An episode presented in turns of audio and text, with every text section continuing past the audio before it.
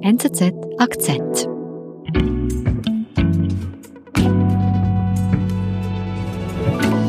Fabian Urech, bei mir im Studio, du bist unser Afrika-Redaktor und du hast uns eine Geschichte mitgebracht von einer Zürcher Ärztin. Was hat dich fasziniert an ihr? Das ist die Geschichte von Anne Spörri. Ihre Geschichte ist faszinierend deshalb, weil sie relativ spät den Flugschein macht in Kenia und dann über Jahrzehnte hinweg in die entlegensten Winkel des Landes fliegt, um die Menschen dort zu behandeln. Mhm. Sie galt so quasi als Mutter Teresa Kenias. Sie starb 1999 und nach ihrem Tod kommt dann aus, dass das doch nicht die ganze Geschichte war. Ansperry stirbt als Heldin. Aber Jahre später zeigt sich, dass ihr Engagement in Afrika vielleicht der Versuch war, Buße zu tun. Fabian, wer ist denn Anspöri? Anspöri ist eine Ärztin mit Zürcher Wurzeln. Sie wurde Anfang des 20. Jahrhunderts geboren und sie beschließt mit etwa 30 Jahren ihre Heimat zu verlassen und nach Kenia aufzubrechen. Warum geht sie nach Afrika mit 30? Das ist lange unklar. In ihrer Autobiografie erklärt sie das so, dass sie aufgebrochen sei, weil sie vor den Erinnerungen an den Zweiten Weltkrieg fliehen wollte, weil sie ihre Träume anderswo äh, verwirklichen wollte. Ist das mit 30 in Kenia? Was macht sie da? Sie ist Ärztin und sie arbeitet auch als Ärztin von, von Beginn weg. Sie besucht am Anfang in einem alten Peugeot ihre Patientinnen und Patienten, macht dann Mitte 40 erst ihren Flugschein, kauft eine Propellermaschine und fliegt oft alleine mit dieser Propellermaschine in kleine Dörfer in äh, Randregionen von Kenia. Father George, hi. Nice to see you. Es gibt aus jener Zeit Dokumentationsfilme, die zeigen, wie Spörri gearbeitet hat, wo sie auch selbst über ihre Arbeit spricht.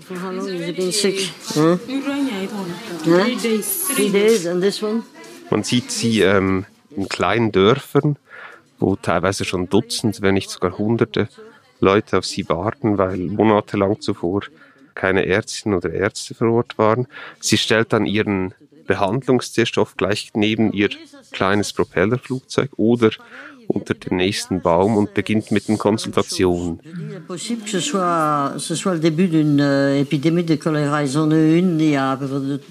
Und sie ist dann mit verschiedenen Gebrechen und Krankheiten konfrontiert, muss Knochenbrüche behandeln, muss Zähne ziehen. Malaria ist ein großes Thema. Und sie macht das in, im Grundsatz alles, alles alleine à la limite de la malnutrition. Sie wird dann rasch gesehen als so etwas wie eine Heilige. Man nennt sie vor Ort Mama Daktari, also Mama Doktor. Und es gibt beispielsweise sogar ein, ein Lied über, über Spörri. Es gibt jene, die sagen, sie habe während der Zeit, also in den 70er und 80er Jahren, eigentlich die Arbeit gemacht eines, eines ganzen Spitals. Es gibt auch jene, die sagen, es habe während der Zeit eigentlich niemand anderes gegeben, der mehr Patientinnen und Patienten behandelt habe. Dr. Mama,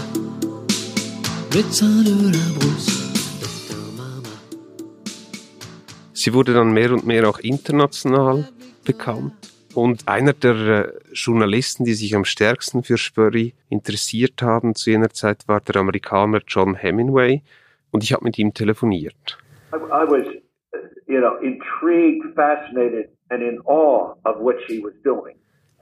Man spürt seine Faszination für die Person Spurry und einen großen Respekt für, für das, was sie geleistet hat. Er kennt sie gut war mehrmals mit ihr unterwegs. And, uh, Aber Hemingway hat dann gemerkt äh, bei der Recherche für seine Texte damals, dass es so etwas wie ein vielleicht schwarzes Loch gab. Und dieses schwarze Loch betraf den Zweiten Weltkrieg. Immer wenn Hemingway von Spurry wissen wollte, was damals geschah, was sie damals tat, hat sie abgeblockt. She really got angry when I asked her about it. And she said, my history during the war has no relevance. Was Hemingway bereits wusste zu jener Zeit, war, dass Spurry in der französischen Resistance engagiert war, als Medizinstudentin, dass sie dann aber auch deshalb inhaftiert war in einem Konzentrationslager, im Frauenkonzentrationslager Ravensbrück. Hemingway nimmt an, dass Spurry deshalb über jene Zeit schweigt, weil sie vielleicht traumatisiert war, weil sie Schlimmes erlebt hat und das nicht, diese Erinnerung nicht mehr aufwärmen will. Mhm. Und er akzeptiert das auch, er versteht das.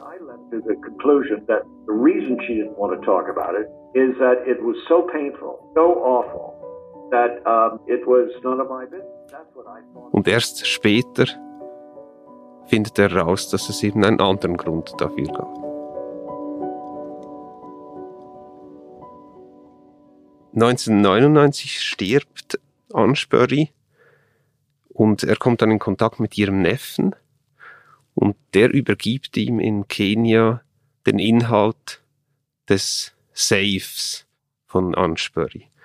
Und dort findet er eine Liste, die ihm, wie er im Gespräch sagt, den Atem geraubt hat. That, that all, Auf der Liste stehen einige Namen drauf. Die Liste kommt von den Westalliierten, die wurde erstellt nach dem Zweiten Weltkrieg. Und die Liste enthält Personen, die verdächtigt werden, während des Zweiten Weltkriegs Kriegsverbrechen begangen zu haben. Und auf der Liste sind acht Schweizer und eine Schweizerin. Und die Schweizerin ist Ansbury. Gesucht wegen Folter.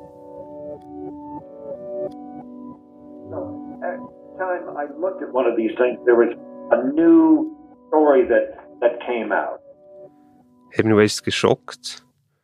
Er ist ungläubig, weil er bringt das nicht überein. Mhm. Die Ansprüche, die er gut gekannt hat während mehreren Jahrzehnten, die er begleitet hat ähm, auf verschiedenen Reisen, die er eine Freundin nannte. Und nun erfährt er nach ihrem Tod, diese Frau soll Kriegsverbrechen begangen haben.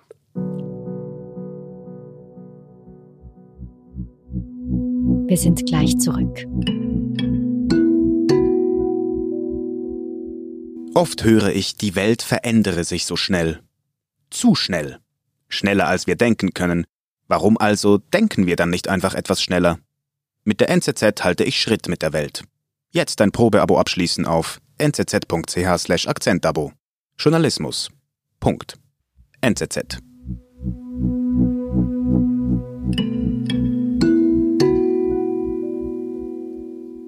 Was wird an Spörri denn konkret vorgeworfen? Also was soll sie getan haben während dem Zweiten Weltkrieg? Ja, um das herauszufinden, habe ich ein Archiv in Zürich besucht und Gerichtsakten studiert. Diese Gerichtsakten zeigen, dass Spörri im Jahr 1947 verhaftet wurde in der Lenzer Heide in den Ferien. Sie wird dann nach Meilen am Zürichsee gebracht und eingesperrt, weil gegen sie ähm, eine Untersuchung läuft, unter anderem wegen Mordes. Sie soll in Ravensbrück gefoltert haben, sie soll äh, Häftlinge geschlagen haben, sie soll teilweise Häftlinge getötet haben, insbesondere mit Injektion. Ähm, sie soll auch Häftlinge ausgewählt haben, die dann getötet wurden. Mhm. Das heißt, insgesamt soll sie in Ravensbrück eigentlich genau das Gegenteil von dem getan haben, was eine Ärztin tun soll und tun muss, nämlich Leben retten. Hans Spörri hat in Ravensbrück nach den Vorwürfen Leute umgebracht und gefoltert. Jetzt wird sie mit 29 in U-Haft gesteckt. Es laufen Ermittlungen. Zu welchem Resultat kommen die? Die Ermittlungen ziehen sich über Monate hin, gehen relativ langsam voran. Am Ende entscheidet aber die Staatsanwaltschaft, die Ermittlungen einzustellen und keine Anklage zu erheben, weil sie zum Schluss kommt, dass es für die Verbrechen, die Spörri zur Last gelegt werden, keine Beweise gebe. Mhm. Anne Spörri wird also nicht angeklagt. Sie reist kurz danach mit 30 nach Kenia und spricht danach nie über diese Zeit während dem Zweiten Weltkrieg. Kann man sagen, ist dieses Schweigen, weil sie eben vielleicht doch nicht ganz unschuldig ist? Dafür gibt es zumindest verschiedene Hinweise. Das sieht auch Hemingway so, als er auf diese Liste stößt und, und er recherchiert dann weiter. Äh, mhm. Er macht sich zur Aufgabe, diese Zeit, die Spörri in Ravensbrück verbrachte, Jahrzehnte später Schritt für Schritt zu rekonstruieren. I just couldn't leave it there. Hm. I was shocked, surprised and also incredibly curious as to how Hemingway geht in Archive in Frankreich, in Großbritannien, in der Schweiz. Er spricht mit verschiedenen Leuten. Er spricht auch mit Mithäftlingen aus jener Zeit, die Spöri quasi als, als Häftlingsärztin erlebt haben und kommt dann nach jahrelanger Recherche zum Schluss, dass zwar nicht mehr im Detail rekonstruiert werden kann, was genau sich Spöri zu jener Zeit zu Schulden kommen ließ. Er ist aber überzeugt, dass sie schuldig ist und dass sie während der Zeit, äh, wie er sagt, schlimme Dinge getan hat. Um, her behavior in Ravensbrück was horrific, it was diabolic, and it was um, evil in the extreme. Hm. Wie ist denn das zu erklären, dass jetzt Hemingway, der amerikanische Journalist, zu einem ganz anderen Resultat kommt als die Justiz 1947 in der Schweiz? Ja, wir haben das auch mit Historikern besprochen, die über das Urteil überhaupt nicht überrascht waren, weil die geistige Haltung in der Schweiz damals sehr unkritisch war, sehr unkritisch gegenüber der Rolle der Schweiz im Zweiten Weltkrieg mhm. und eben auch konkret bezüglich der Rolle der Schweizerinnen und Schweizer im, im Zweiten Weltkrieg. Das überrascht deshalb nicht, dass der Staatsanwaltschaft, dessen Meinung man relativ gut ablesen kann an der, äh, am, am Schlussbericht, dass der Spöri eben vor allem als Opfer sieht, dass zwischen den Zeilen sogar ein bisschen Sympathie für sie durchschimmert mhm. und dass ihr Verhalten obwohl es zweifellos schrecklich war, auf ein gewisses Verständnis stößt bei der Schweizer Justiz. Also Anspöri als Opfer. Genau. Hm. Wir haben also Anspöri auf der einen Seite die Heldin, die Wohltäterin in Afrika und auf der anderen Seite eine Frau, die in den jungen Jahren schlimme Kriegsverbrechen mutmaßlich begangen haben soll. Jetzt nach deiner Recherche, wie würdest du das einschätzen? War diese ganze Reise nach Afrika eine Flucht oder eben auch ein Versuch, diese schlimmen Dinge wieder gut zu machen? Ich glaube, es war einerseits sicher eine Flucht, äh, eine Flucht nicht nur vor der Justiz, sondern eine Flucht auch vor den, vor den eigenen Erinnerungen an den, an den Krieg. Und es deutet dann zweitens viel darauf hin, dass es tatsächlich insgesamt quasi das ganze zweite Leben, wenn man es so nennen will, von Spöri, das Leben in Afrika, ihr Versuch darstellt, ihr erstes Leben und also die, die Verbrechen, die sie mutmaßlich begangen hatte, wieder gut zu machen. Dass sie versuchte, Buße zu tun, dass sie die Vergangenheit vergessen machen wollte, indem sie so viel Gutes wie nur möglich tat. Mhm. Ist ihr das geglückt? Das ist wahrscheinlich die große Frage, die diese Geschichte aufwirft. Mhm. Sie selbst schien bis zum Schluss eigentlich nicht überzeugt gewesen zu sein, dass diese Wiedergutmachung erfolgreich war, weil sie hat bis zu ihrem Tod eigentlich unentwegt und unermüdlich weitergearbeitet. Und sie selbst hat nicht allzu lang vor ihrem Tod mal gesagt in einem Interview, wenn sie nun aufhören würde, würde sich das anfühlen wie eine Niederlage.